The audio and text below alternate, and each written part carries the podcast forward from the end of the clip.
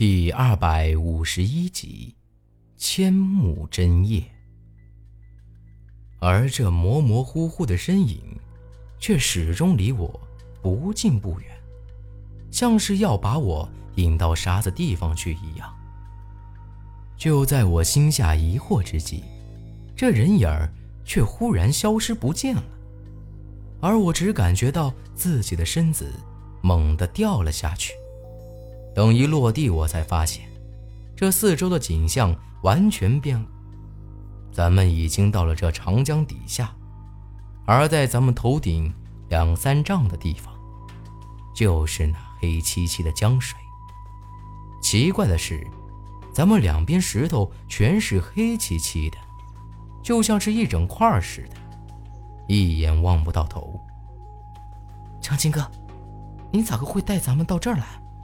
这里不只是苏丹臣，姚夏他们也都是满脸疑惑的看着我。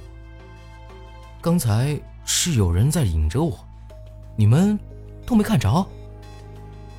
我也有些纳闷了，难不成只有我看到了？可之前咱们祭祀的时候，张爷不也是看到这个模糊的女人身影吗？他们都摇了摇头。可这可奇怪了呀！虽然没看清楚，但绝对是个人影，却又不像是要害咱们。难不成真的是和珅娘娘引着我到这儿来的？只有我才能看得到她。不过，我立马就觉得自己可笑了。要真是和珅娘娘，就不会出这么多事儿了。但不管咋样，眼下……是要找到河神墓。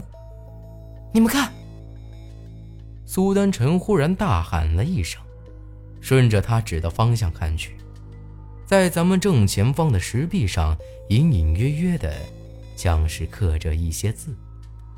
走近了一看，才发现，这黑石头上刻着的五个不显眼的字，正是河山渊鬼云。而中，这个“云”字正在中间，其余四个都围着它。而且除了这个“云”字，其余的四个字儿都刻在一个陷进去的扇形里头。这样子和咱们手上那黑木片一模一样。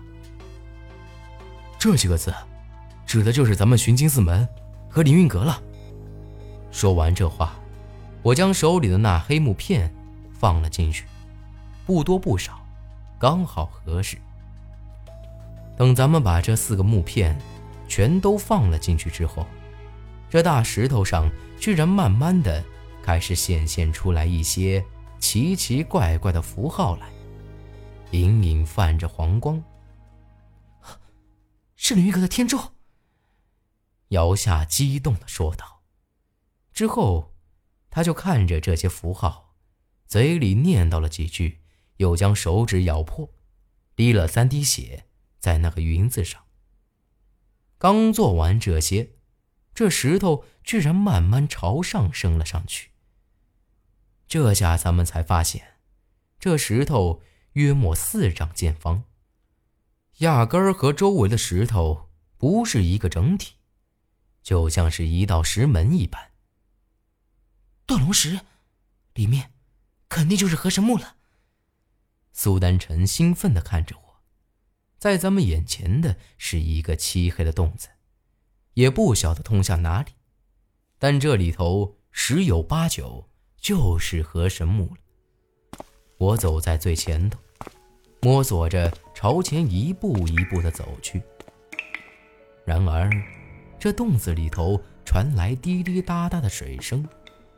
走了好一阵子，眼前才慢慢有了些光亮。走出洞子一看，我立马就愣住了。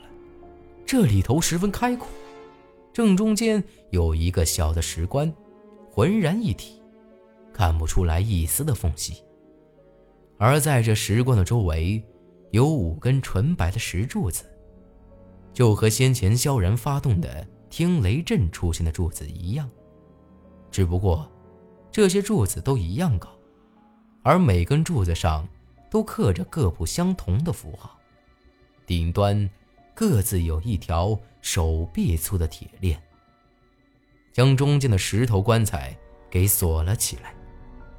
除此之外，每根柱子下头还各自坐着一个人，这些人就像是睡着了一样，盘坐在地上。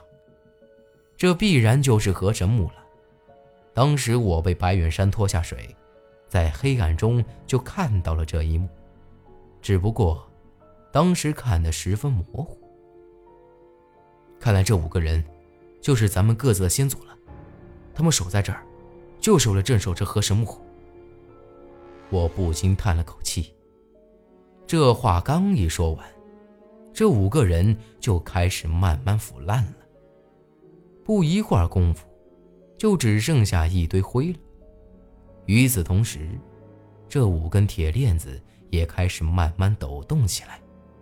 糟了！我不由得低呼一声。